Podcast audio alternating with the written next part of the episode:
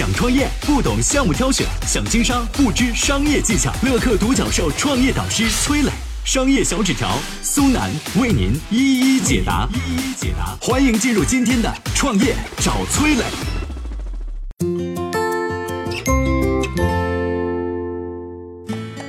恒大线上买房到底是怎么个卖法？这波操作对购房者来说究竟是实惠还是套路呢？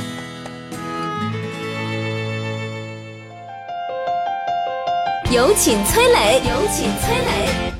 毫无疑问，此次疫情对地产行业的影响是巨大的，售楼部悉数关闭，买房的人隔离家中，原本就低迷的楼市更是雪上加霜。其实呢，售楼处停摆不是人们没有购房的需求。根据过去的经验来看，每一次危机过后，房地产都会迎来报复性的增长。一边呢是被压制的需求，一边是地产公司对于现金流的渴望。如果能够摆脱售楼处停摆的限制，那么这次突发事件很有可能会变成一个转型机遇。这次啊，恒大率先拉开了楼市的另一条战线，线上购房，开启了 VR 线上看房、线上选房、线上购房签约的一条龙服务。线上交易首先要解决的是信任问题，恒大用两条可退获得了用户的信任。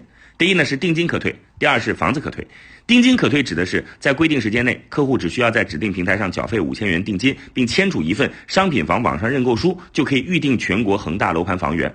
如果预定的楼盘价格下调，客户可以获得差价的补偿；如果客户预定的房源被抢走了，恒大将双倍退还定金。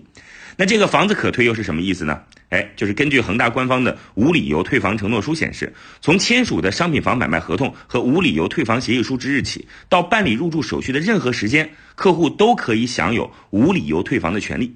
在全国人民都足不出户的情况下，恒大卖房反而卖疯了。能有这样的成绩，除了解决信任问题，恒大还充分利用了互联网销售的推荐机制。恒大自己呢有一个 A P P 平台叫恒房通，平台上超过一千万的用户里，有八百多万的都是销售和中介。除了这支销售大军之外，剩下一百多万都是普通老百姓。疫情期间，大家在家里待着没事干，随手转发一下房屋的信息，只要推荐成交了，就有奖金拿。到现在为止啊，恒大发放的佣金奖励已经超过了一百个亿。不过呢，这场线上的购房不是恒大一时的应对之举，而是一场有组织、有体系的战役。为什么会这么说啊？我们有请商业小纸条。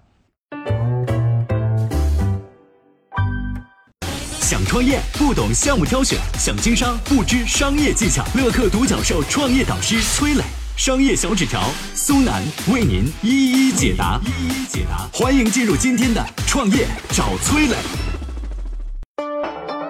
有请商业小纸条，请商业。明眼人只要细心看看恒大的购房策略，就会发现这中间至少存在三个漏洞。第一呢，涉嫌先涨价再打折。以东莞的恒大翡翠华庭为例，促销前每平米一万五千三，宣布七五折之后，均价变成每平米一万九千二。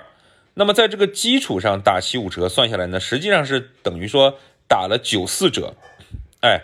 就好比是原来卖一百块的东西，现在提到两百块，然后对外再宣称两百块基础上再打七五折，啊，只卖一百五。第二，在大多数城市，房价打七五折是不合规的啊，因为为了防止期房炒卖呢，大多数城市的商品住宅备案制度啊，呃，基本上都规定了实际成交价不得低于备案价的百分之十五，也就是说你打折不能超过八五折。以东莞这城市为例啊，相关部门规定说，实际成交价格高于备案价格或下浮幅度超过百分之十五时，商品房网上销售系统将自动锁定交易啊，无法进行网签。第三呢，是恒大没有实力打七五折，因为根据二零一九年中国恒大业绩中报显示，恒大的地产业务利润率百分之十三点四，这个利润率在大牌房企当中已经是数一数二了。不过呢，少数楼盘打七五折在财务上是可以支撑的，但所有楼盘全打七五折，恐怕恒大也销售不起。对于折扣的幅度，企业都是精心计算过的。呃，打九四折就能卖，绝对不会打九三折啊，何况是七五折呢？当前情况之下呢，房企打折正常，但是声称打七五折是有诚信风险的，甚至可以说有可能啊，说涉嫌违规啊。疫情的爆发对于绝大多数开发商来说，意味着线下客流的急剧减少。不过需求始终存在，只不过把全国第一季度的购房需求压到了第二季度而已。这时候再来看恒大套路，你就会发现其高明之处，基本上就是把电商那一套啊。转移到了房地产领域，这轮七五折优惠就像双十一预售一样，恒大并没有指望在第一季度拥有巨额成交，而通过定金锁定的方式把客户锁在自己这儿，等疫情结束，在第二季度搞大规模的现场成交。啊。这次折扣呢，恒大可以说早有准备，毕竟软件开发调试和数据上传是需要大量时间的，更不要说全国那么多楼盘统一协调的工作。如果说没有提前布局呢，哪怕是个小程序，都不是一时半刻能搞得定的。如果说其他的开发商贸然的去效仿恒大，也可能会搬起石头砸了自己的脚。